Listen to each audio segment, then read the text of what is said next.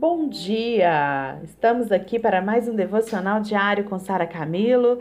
Hoje, dia 25 de julho de 2021, a graça e a paz do Senhor Jesus. Hoje, então, vamos falar aqui sobre, ainda sobre a passagem do Jordão.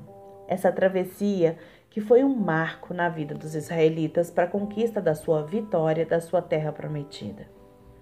A gente viu aqui para encerrar ontem que havia mais alguma coisa quando Moisés chama o povo para santificar-se. A gente viu que o povo de Israel ele deveria esperar que Deus operasse o milagre. Gente, eles deviam estar totalmente ansiosos, tomados assim por uma noção de maravilha. Israel ele não poderia perder de vista que o seu Deus era capaz de promover aquela travessia.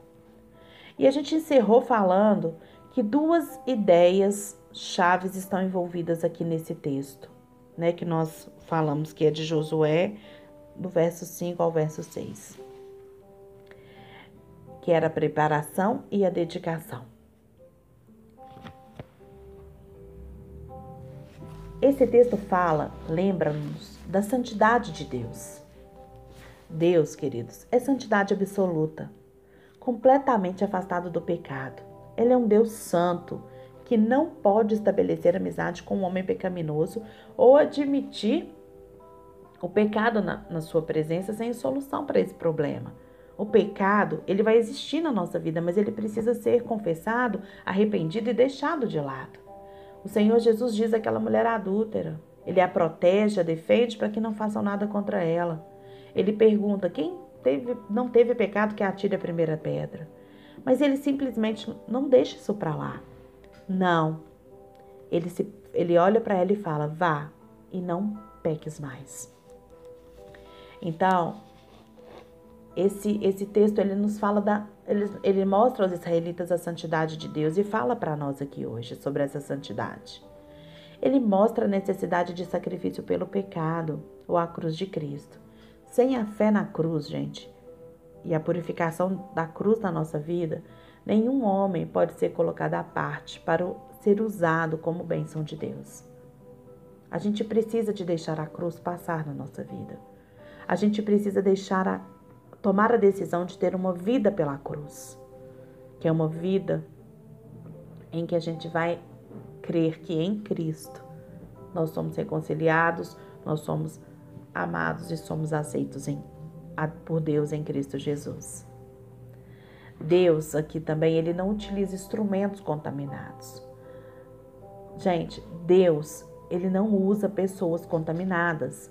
Para os cristãos salvos e purificados pela obra de Cristo, esta ordem de santificação demonstra a necessidade de uma purificação através da confissão ou de estarmos bem com Deus e com os homens, de modo que a gente para que a gente possa ser usado por Deus e para que a gente possa experienciar a salvação de Deus.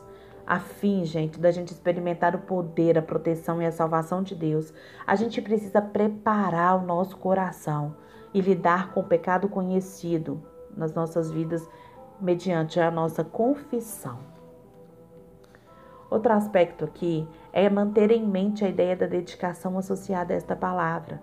A ordem, ela vai nos falar da necessidade de compreender o propósito enquanto povo de Deus, sabe? Isso junto com o compromisso com Deus e a sua vontade, sabe? Significa que a gente deve, deve pôr a par para Deus, a gente deve se separar para Deus, de modo que para atravessar o Jordão e poder entrar na terra prometida, a gente precisa derrotar os inimigos e tornarmos um, um testemunho para as nações, como está lá em Êxodo 19, 4 a 6.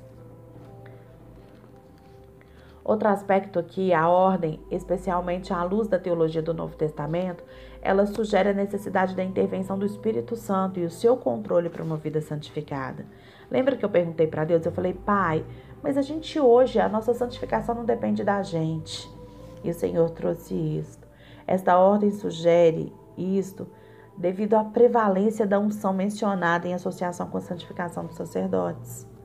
Gente, nós precisamos permitir que o Espírito Santo preencha o nosso coração. a gente precisa entender que é Ele que vai nos ajudar a, essa, a chegar a essa santificação, sabe? Pelas minhas forças eu não consigo me santificar para ver o milagre, mas quando eu permito que o Espírito Santo santifique a minha vida, sabe? Que ele haja como um agente habilitador de Deus para quebrar as forças, né, que são organizadas contra nós, que é a carne, o diabo e o mundo a gente vai ver maravilha. Amanhã o Senhor fará maravilhas por meio de nós. As, as maravilhas que o Senhor fazia de tempos em tempos ali para os israelitas o distinguiam como verdadeiro Deus. As maravilhas que Deus faz na minha vida, que Ele faz na sua vida, é que faz Ele ser Deus na nossa vida. Então, se a gente não tiver preparado para a gente ver essas maravilhas, essas maravilhas vão acontecer e a gente não vai dar valor.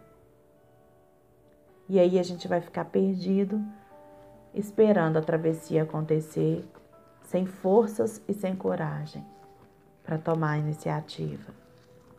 Por isso, a arca na nossa vida, ela faz toda a diferença.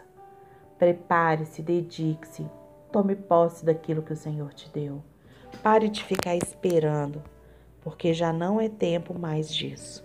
Não é tempo disso. É tempo de você tomar a sua atitude para atravessar o Jordão.